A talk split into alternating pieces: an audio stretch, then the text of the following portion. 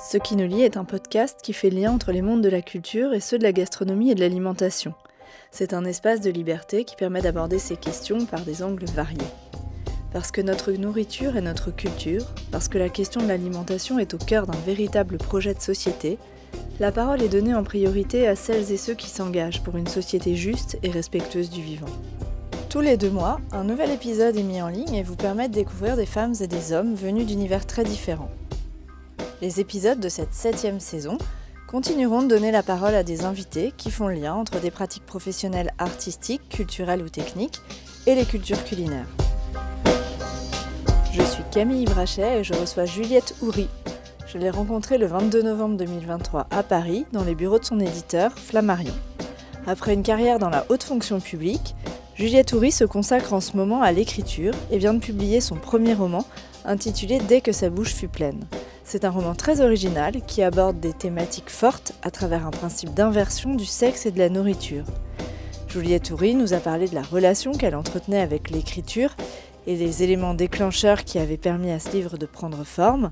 Elle a évoqué sa relation à la nourriture mais aussi à la cuisine et les sensations provoquées par la dégustation, tout en les mettant en perspective avec sa pratique littéraire. Nous sommes aussi revenus sur les thématiques abordées dans l'ouvrage qui sont des sujets importants dans notre société, intéressants à mettre en lumière par le prisme de la littérature.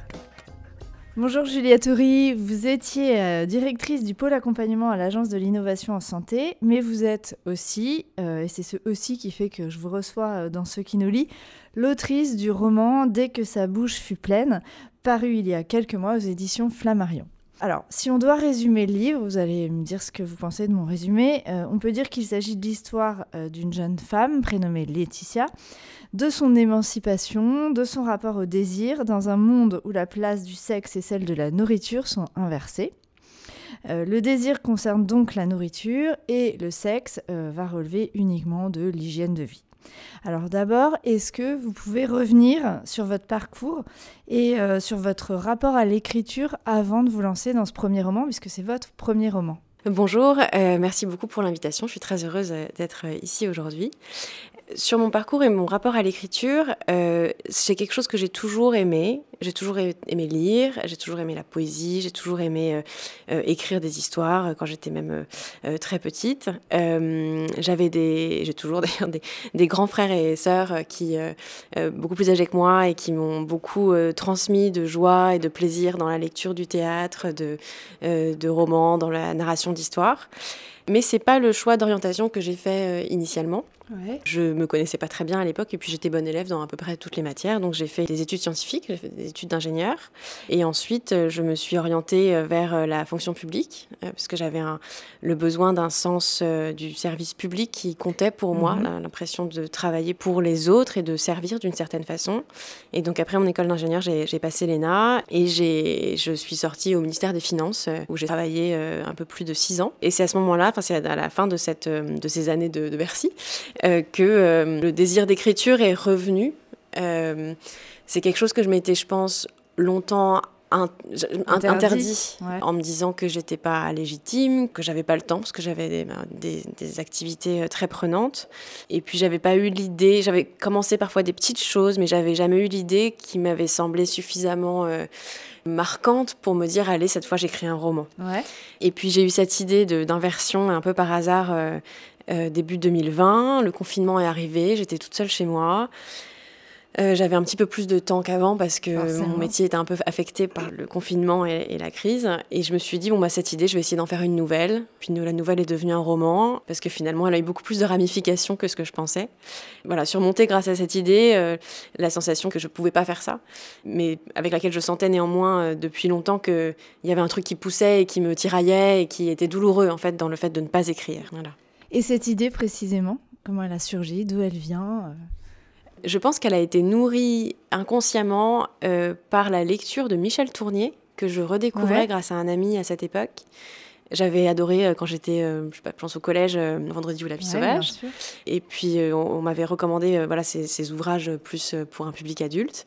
J'avais lu Le Roi des Aulnes, où la thématique de l'inversion, d'une inversion de valeur est assez présente en sous-jacent et euh, les météores qui s'ouvrent sur une scène où le narrateur décrit une pomme en train d'être tranchée mhm. et le fait avec des mots d'une précision absolument dingue.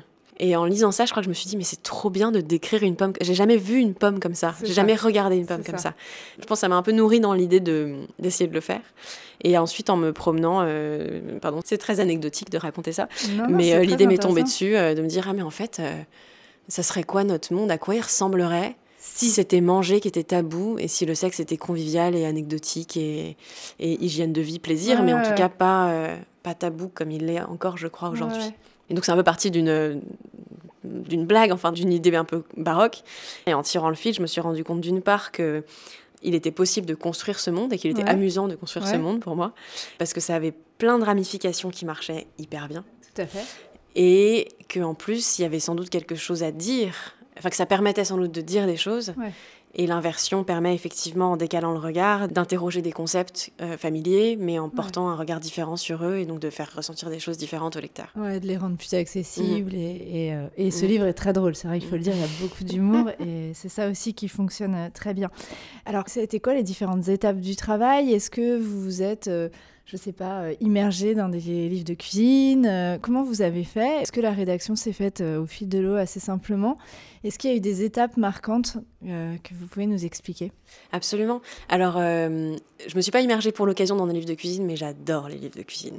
J'ai beaucoup, beaucoup trop de livres de recettes. Beaucoup plus de, de, recettes chez moi que de jours disponibles pour faire la cuisine jusqu'à la fin de ma vie. Ça, c'est le principe, je crois. Et euh, un jour, un moment, on se rend compte qu'on ne pourra pas tout essayer de, en recette et que du coup, il faut, il faut prioriser, c'est terrible. Euh, et, euh, et, donc, probablement que ça m'a un petit peu nourri. Et, et donc, véritablement, pour la construction du roman, ça a commencé par un espèce d'inventaire de, en fait, du coup, ce monde, il ressemble à quoi? Et de chercher le plus possible dans les détails, dans le vocabulaire aussi, quels mots n'existent pas en fait parce que parce qu'ils sont rattachés à la nourriture et du coup on n'en parle pas comment ça affecte la façon dont on fait nos courses, qu'est-ce qu'on mange dans ce monde-là, euh, parce que euh, on peut pas imaginer un, secteur euh, agricole aussi développé que dans notre vrai monde si c'est tabou, parce qu'on n'a pas une industrie sexuelle comme ça, quoi. Et donc d'essayer de pousser jusqu'au bout l'inversion et de, et de, voir vraiment toutes ces ramifications. Donc j'ai des notes de ces premiers jours-là de réflexion où il y a des, des tirets de les, les, gens font ça, ça, ça, ça, ça.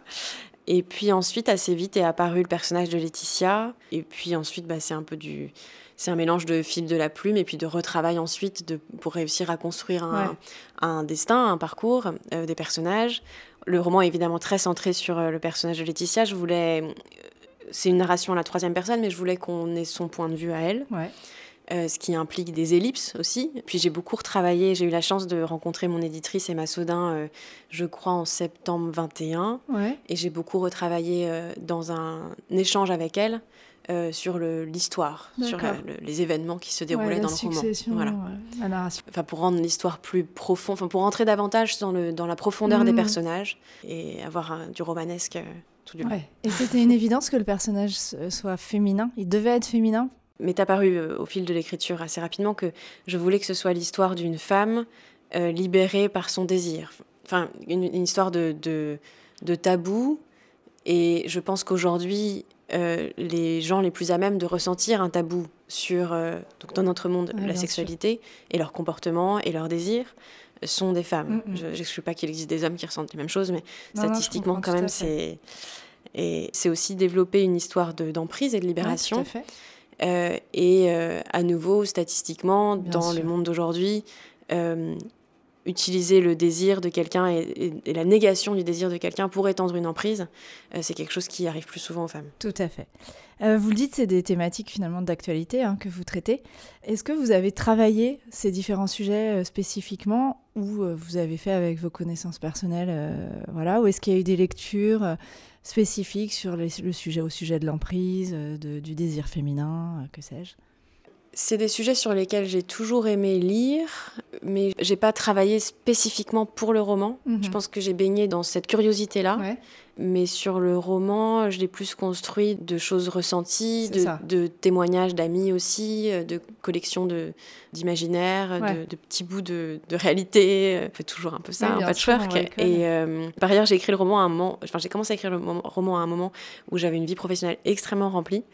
Et donc le temps, euh, mon temps de création se concentrait plutôt sur euh, bah, euh, écrire des lignes et faire avancer l'histoire et rentrer dans, le roman, et moins sur du travail de recherche. mais depuis, sur ces sujets, j'ai beaucoup aimé cette bande dessinée qui s'appelle Tant pis pour l'amour, euh, sur l'emprise, qui décrit hyper bien les mécanismes de, façon assez spectaculaire. Le, manipulateur de Dès que sa bouche fut pleine est moins spectaculaire que celui qu'a subi euh, l'héroïne et l'autrice de, Tant pis pour l'amour. Et dans des thématiques connexes, j'ai lu il n'y a pas longtemps aussi euh, Gaslighting d'Hélène Frappa. qui traite de ces questions et, oui, il y a énormément de choses, qui sortent, mm, mm. effectivement. Alors, je voulais aussi vous demander quelle place tient la gastronomie et le culinaire dans, le, dans votre vie. Alors, vous avez dit que vous avez beaucoup de, livres. Bon, après, il y a des gens qui ont des collections de livres de cuisine et qui ne cuisinent absolument pas. Euh, vous, comment vous vous situez? Est-ce que vous êtes une grande cuisinière ou, vous préférez déguster ce que font les autres? Comment est-ce que ça se passe? Moi, j'adore cuisiner. Ouais. Euh, depuis hyper longtemps. La difficulté, c'est que j'ai du mal à refaire des recettes. J'ai un peu tendance à vouloir toujours essayer des choses nouvelles et des nouveaux plats et ben, m'émerveiller des ingrédients peuvent se transformer en ça que je ne savais pas faire avant. Donc je me fais un peu violence pour me dire, ok, ce truc, il était quand même vraiment pas mal, donc ce serait dommage de ne pas le refaire. j'ai acheté il n'y a pas longtemps un cahier de recettes où je peux écrire les, les recettes que j'ai vraiment aimées. Et je note, depuis quelques années, je note toutes les recettes que je fais aussi pour garder une trace. Et donc j'ai toujours aimé cuisiner, cuisiner pour les autres et manger aussi. Je pense à ma grand-mère qui cuisinait énormément et qui euh, apportait toujours le plat en disant qu'il était raté. c'est un classique. un grand classique. Trop cuit, pas assez cuit, euh, pas assez salé, voilà. Euh, moi, je suis assez contente de moi. En général, de, je, je, je, reconnais que parfois c'est bon quand je cuisine.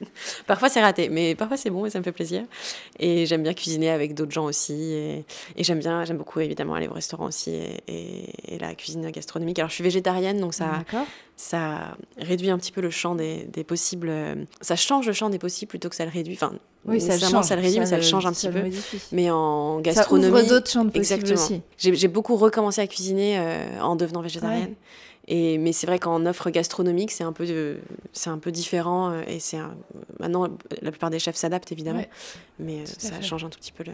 Oui, parce que ça se retrouve ça dans votre roman. Il est quand même mm. enfin, énormément question de cuisine, de mm. recettes, de produits. Euh, on voit que c'est quelque chose qui vous touche, auquel vous êtes sensible.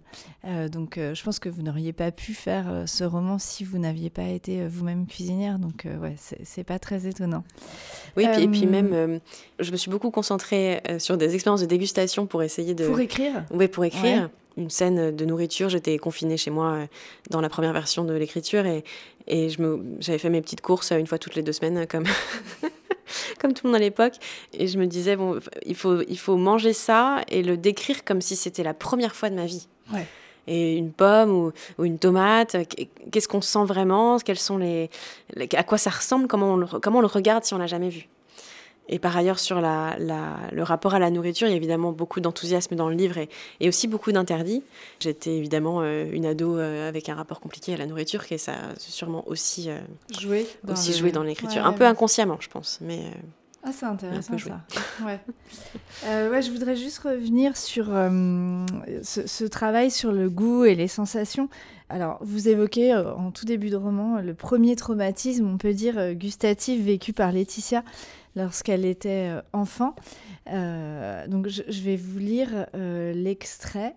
Je vais sauter quelques passages pour aller à l'essentiel. Donc vous dites au début, comme tous les petits de son âge, elle était nourrie à la bouillie infantile, une sorte de purée pâle, presque liquide, sans texture ni saveur. Et puis tout à coup, euh, on évoque ce qui, ce qui lui est arrivé. Allongée sur le lit, elle se rappelait avec violence l'acidité douce des murs, leur goût, la piqûre du sucre sur la langue, les grains rocailleux qui crissaient sous la dent, la nouveauté absolue de ses sensations et l'envie qu'elle dure toujours. Elle avait trouvé tellement de baies à mettre dans sa bouche qu'un filet de jus sombre avait coulé le long de son manteau jusqu'à son t-shirt pastel. Quand la petite troupe d'enfants avait retrouvé les adultes, des cris d'effroi avaient accueilli les visages souillés. Elle se souvenait encore de ses cris et de la colère de ses parents, d'autres que les siens riaient. Elle avait tout de suite compris qu'il ne faudrait pas recommencer. Donc ça, c'est son premier émoi euh, gustatif. C'est compliqué euh, voilà, de, décrire le plaisir suscité par la dégustation des plats, euh, selon vous? Alors là, c'est particulier parce que c'est.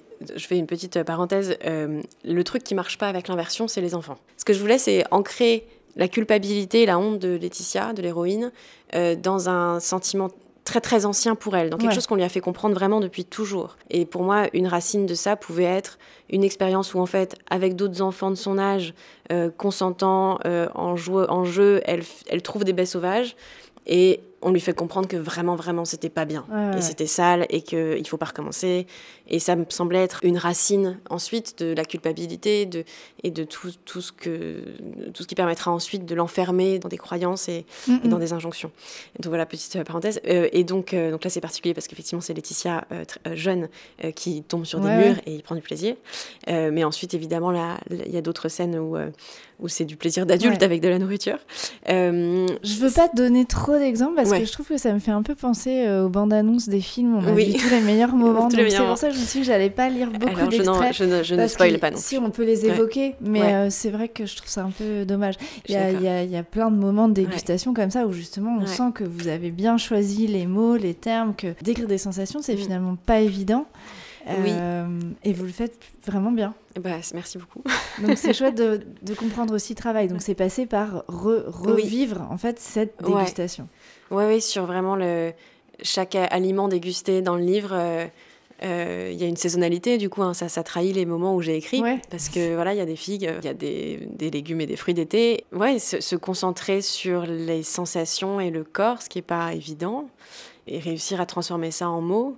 Et je sais que certains lecteurs et certaines lectrices m'ont dit que, que ces scènes les faisaient saliver. Ouais. Et Donc c'est forcément réussi. Et, et, que dans l'ambiance du livre, euh, une personne m'a dit j'ai salivé et du coup, j'ai eu honte. Je me suis dit, oh, zut, je salive, c'est horrible. C'est horrible. Et, ça, c'est la preuve que ça marche. Ah ouais, tout à fait. Euh, alors, ce livre, il dénonce aussi, on peut dire, je pense, un, tabou autour du sexe. Euh, et bizarrement, je ne vais pas vous demander euh, quelle place tient le sexe dans votre vie, car ça reste malgré tout, non mais de l'ordre de l'intime. comment vous expliquez ça et est-ce que c'est vraiment tabou? Euh, Parce qu'on est à la fois immergé dans des images euh, sexualisées euh, partout. les plus jeunes sont confrontés mm. à ces images-là mm, très, très, tôt, de plus en plus tôt. Et malgré tout, ça reste un tabou. Vous le dites, mm. vous, essayez, vous, souhaitez le dénoncer. comment est-ce qu'on peut mais c'était un, débat que j'ai eu dans la construction du livre et quand j'en ai, parlé un peu autour de moi, parce qu'effectivement, certaines personnes disaient Mais de quoi ça parle ton truc euh, c'est pas tabou le sexe. Et c'est vrai qu'on est entouré d'images euh, euh, dans, dans la publicité, dans, le, dans la culture aussi, enfin beaucoup de, films, évidemment une exposition au porno hyper précoce et hyper abondante pour plein de jeunes. Et il me, semblait, il me semble que cette surexposition-là et ce surdiscours, ils coexistent complètement avec, en réalité, encore du tabou et un tabou qui est peut-être pas universel. Il y a plein de gens de tous âges qui ne ressentent pas ce tabou et qui euh, sont très à l'aise avec à la fois l'acte et le discours et, tout ça. Mais il y a encore les conditions de possibilité très largement et en particulier à l'encontre des femmes pour faire ressentir ce tabou et pour euh, supprimer la parole et pour euh, ne pas permettre aux gens de s'exprimer sur ce qui, et en particulier aux femmes, sur ce qu'ils ressentent vraiment. Moi, je connais assez peu de gens qui parlent vraiment de ce qui leur arrive vraiment.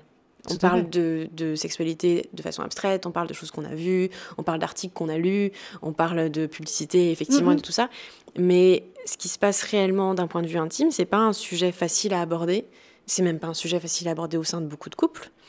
Et euh, je crois que c'est une source de solitude et que c'est une façon aussi de contrôler les gens et de, et de diminuer leur possibilité de vie. Enfin, je sais pas exactement comment exprimer ça, mais euh, c'est un mode d'oppression aussi de contrôler la parole mm, mm. et de, l'empêcher de s'exprimer.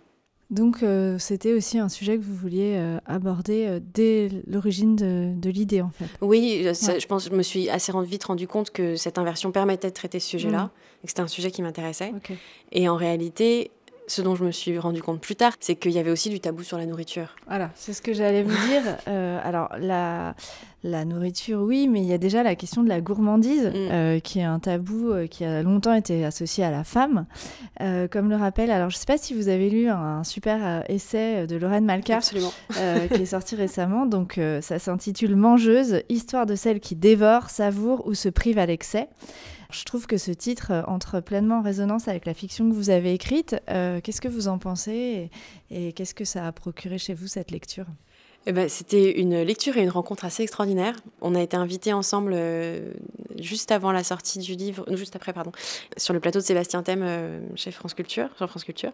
Mhm. Euh, la nourriture, c'est un sujet, un sujet évidemment qui m'intéresse, qui prend une grande place dans ma vie et avec, lequel, avec laquelle j'ai eu un, rapport compliqué adolescente. Donc, donc il y avait forcément des sujets qui me touchaient là-dedans très fort aussi. Mais quand même, ma, ma préoccupation principale dans l'écriture, c'était le sujet de la sexualité, du tabou, du désir, etc. Mhm. Et en lisant le livre de Lorraine, je me suis dit, mais en fait, mon livre, il parle aussi de ça. Euh, vraiment. Complètement. Et il fait il y a beaucoup de scènes qui se beaucoup de scènes euh, fictives de Laetitia qui répondent à des à des, à des situations théoriques enfin d'explications théoriques de Lorraine. Exactement. Euh, et donc c'était assez assez incroyable. Et effectivement euh, Lorraine ouvre son livre sur ces questions, je crois, de dire que la nourriture aussi est tabou et que les gens, un peu comme avec le sexe, en parlent de façon abstraite et, principielle. Genre, euh, je suis gourmande, j'adore manger, je suis un bec sucré, j'adore cuisiner, etc. Mais que la réalité du rapport des femmes en particulier à la nourriture est hyper complexe et, parfois hyper euh, masquée et une source de douleur parfois. souvent une source, de, douleur. Et de, et de, tabou et de masque, effectivement, de, de cacher qu'en réalité c'est hyper dur. Vous n'avez pas fait appel à un conseiller culinaire, euh, alors euh, professionnel ou, ami ou autre.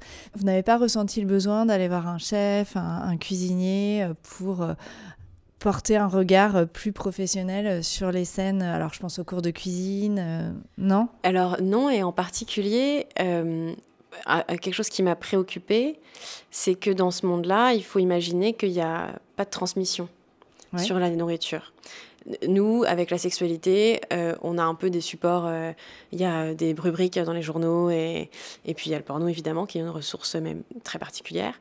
Mais sinon, comme on s'en parle pas beaucoup, on se transmet pas grand chose et on est un peu tout seul avec son corps à réapprendre de zéro ce que c'est, ce qui est agréable, ce qu'on aime et comment ça marche et, ce qui se pratique.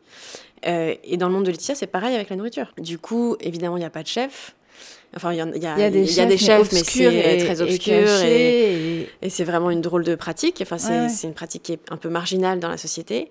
Le savoir-faire culinaire dans la société de Laetitia, il est très très faible parce qu'il n'y a pas de livre de recettes, il n'y a pas d'héritage, il y a pas de, de on, on, ne voit cuisiner que les gens avec qui on a été amants en fait. donc, euh, donc un certain nombre dans sa vie, mais il n'y a, pas, y a pas Marmiton, quoi.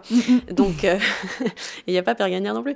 Et, euh, et, inversement, donc, donc le monde de Laetitia est forcément assez pauvre en saveur et en, en tout cas en sophistication. Tout à fait. Euh, et, et, inversement, une de mes frustrations était de me dire, je ne peux pas inventer le sexe qu'on ferait si on y avait mis autant d'énergie et autant d'intellectualisation et autant de sophistication et autant de codes sociaux que ce qu'on a mis sur la nourriture.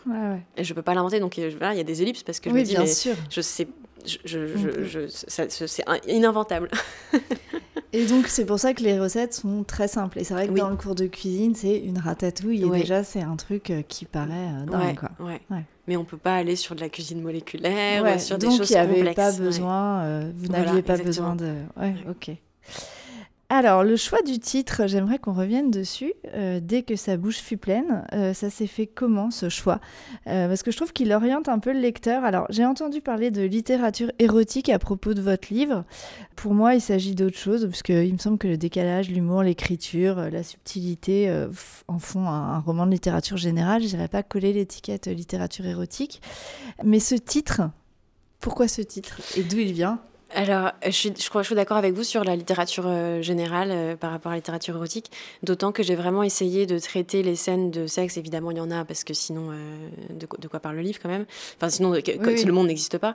mais j'ai voulu les traiter de la façon la plus neutre possible, pour assez chirurgicale. Ouais, pour que pour qu'elles soient pas génératrices d'émotions très fortes chez le lecteur, à l'inverse des scènes de nourriture où je voulais vraiment qu'il salive. Donc c'est le contraire de la littérature quelque part, érotique. Exactement. Et sur le titre, alors c'était mon premier, c'est le premier titre que j'ai trouvé de travail. c'était dans une scène qui à l'époque avait dans, dans l'histoire de, des premiers manuscrits avait une place encore différente, mais, mais qui était déjà là. Et puis j'aimais bien le, enfin je le trouvais assez musical. Euh, un moment j'en ai cherché d'autres. Ouais. parce que quand même c'est paradoxal parce que c'est un titre très cru. Ouais. En réalité, il parle de nourriture. Tout à fait. Donc, en fait, le fait qu'on le perçoive comme très cru, ça dit quelque chose sur nous. Et ça dit quelque chose sur le lecteur. Et, ce qui, et à quoi le mot bouche est associé quand il s'agit d'un truc comme ça, avec une femme héroïne. Et donc, j'en ai cherché d'autres. Euh, j'ai trouvé un nombre incalculable de jeux de mots euh, euh, entre mots, bouche, fin. Hein, et puis, on est revenu avec, avec Flammarion, avec les Flammarion, sur ce premier titre qu'on a décidé d'assumer, même s'il était un petit peu ambigu. il est aussi associé à une couverture ça fonctionne. Euh, bon, c'est un ensemble, un livre. Hein, c'est mm, pas juste mm. des mots, un texte. C'est un objet aussi. Euh, alors la couverture, elle est composée d'une partie de la naissance de Vénus de Botticelli, alors retravaillée, auquel a été ajoutée une pomme d'amour, donc euh, clin d'œil aux fruits défendus auxquels Ève n'a pas su résister. Est-ce que vous pouvez aussi raconter l'histoire de cette couverture? Est-ce que c'est votre idée, un choix de la maison d'édition, une discussion, j'imagine? C'est complètement une idée euh, de la maison d'édition et de la directrice artistique euh, de Marie qui a travaillé euh, là-dessus. Et moi, je la trouve merveilleuse. on me l'a montrée comme ça, j'ai dit banco. Et, et, elle est très forte, elle dit beaucoup sur le livre, elle est très, très harmonieuse avec le livre et elle marque beaucoup. Donc j'ai vraiment de la chance d'être d'être emballée dans cette couverture et emballée par cette couverture parce qu'effectivement c'est une très bonne trouvaille de, de, de la directrice artistique ici qui a travaillé là-dessus. Ok, mais c'est vraiment une proposition euh, qui vient de, l'extérieur. Exactement. Moi, je l'ai vu, je vu fini et j'ai dit trop bien. ouais, c'est vrai qu'elle fonctionne, elle fonctionne bien. Euh, alors, il existe plusieurs ouvrages euh, qui évoquent le traitement de la gastronomie au cinéma, mais celui de la gastronomie dans la littérature est assez peu abordé finalement. Est-ce que vous avez des romans qui parlent de cuisine ou de gastronomie en tête et qui vous auraient inspiré à un moment ou à un autre dans l'écriture ou précédemment? J'en aurais plus sur le thème de la sexualité. Oui, forcément. euh, sur la gastronomie, euh, bah, j'avais beaucoup aimé, euh, évidemment, euh, j'avais lu Fad de Ryoko Sekiguchi. Ouais. après un voyage au Japon, où j'avais été fascinée par justement la, cette existence d'un intérêt pour la texture, ouais. de façon indépendante du goût, qui est très peu présente chez nous. Mais Lorraine Malka le dit dans son livre, hein, il y a pendant assez longtemps assez peu eu d'ouvrages, en particulier de femmes, qui décrivaient des vraies scènes culinaires. Ouais. Et récemment, alors c'est le contraire de la gastronomie, mais j'ai lu La faim, euh, qui est un ouvrage de Knut Hamsun, je crois, sur quelqu'un qui, qui, a faim et qui ne mange pas. Euh, mais, du coup, en gastronomie, euh, je pas trop d'idée. Et ça, ça vous a aidé à décrire la sensation de faim Parce que c'est quelque chose qui est très présent dans votre livre aussi. Je l'ai lu après, le, après la publication. Donc, décrire la faim, Comment est-ce que vous avez travaillé sur vos propres sensations? Ouais, un mélange de faim et de désir en fait sur le, enfin travailler sur la proximité de la différence et la proximité. Exactement, tout à fait. Exactement, parce que je trouve le rapprochement intéressant, notamment parce que le désir c'est vu comme quelque chose de quasiment romantique. C'est un désir qui se projette sur quelqu'un, euh, alors que l'appétit c'est une sensation qui nous appartient vraiment. Et moi j'aime bien l'idée que le désir c'est une force euh, et une énergie intime et personnelle euh, qui n'a pas forcément besoin de d'un tiers. Enfin, c'est le désir qui libère Laetitia finalement. Ouais. Et, c'est son, enfin, c'est le désir. Du coup, c'est l'appétit qui libère Laetitia. Ça pourrait aussi bien être son désir dans notre monde. Oui. Et c'était un peu un message aussi que, qui me tenait à cœur de, de montrer le, finalement le rap, ce que le rapport au corps permet. Et ce que le fait d'écouter son corps, parce que Laetitia a, été coupée de ça euh, toute sa vie, et cette reconnexion la libère. Voilà. Et le corps est finalement assez peu présent, je trouve, à part par ses sensations. Vous avez choisi euh, d'évacuer euh, l'enveloppe corporelle. Il euh, n'y a pas trop de description, il me semble. Laetitia se regarde dans la glace à un ouais. moment. Elle regarde ses dents, ce qui est quand même ce qui est hyper olé olé dans le monde ouais, tout à fait. Et oui, je me suis pas trop rendu compte.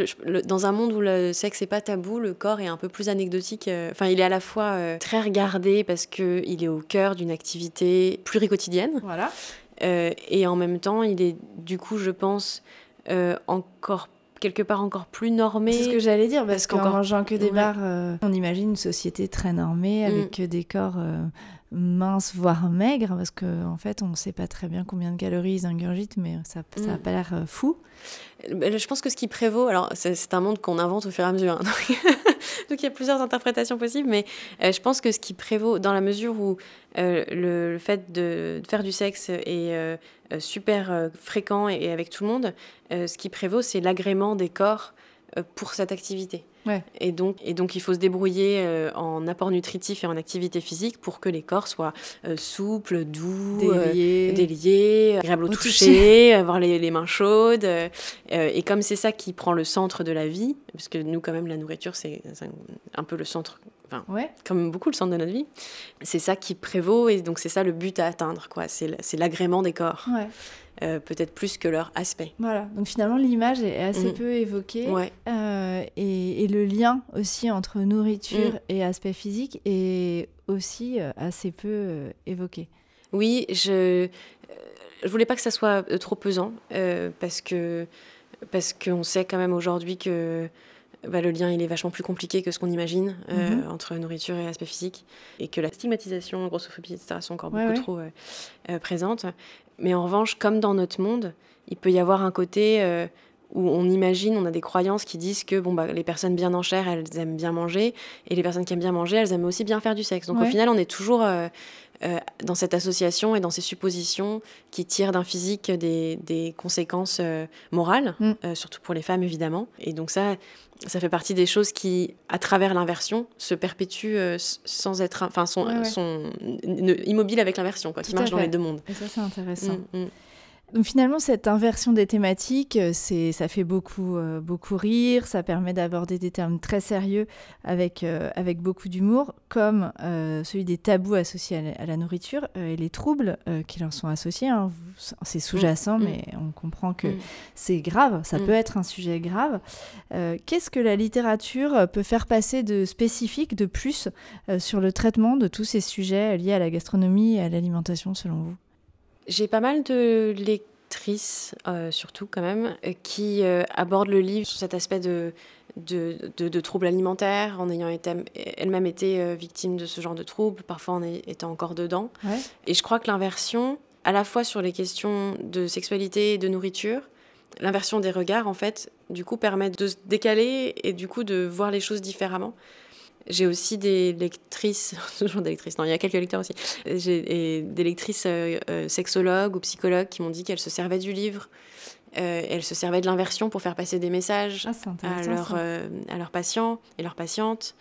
Et sur les aspects, il y a des scènes assez dures hein, de, de, où le consentement n'est pas vraiment est pas respecté, qui sont très différentes de scènes de viol habituelles parce qu'il s'agit de nourriture, mais où j'ai aussi des gens qui sont touchés par ces scènes-là parce qu'ils ou elles les ont vécues dans, dans notre monde et où ce regard euh, inversé, qui du coup n'a pas de mots crus, ça fait une version assez singulière de ces expériences-là, mais ça aide, euh, je crois, que la littérature, euh, et on le voit sur beaucoup d'ouvrages, peut parfois mettre le doigt et, reformuler mm. des expériences vécues et hum, diminuer la solitude probablement, et mm. puis aider à à jeter un regard différent et à, vivre euh, certaines choses. Enfin.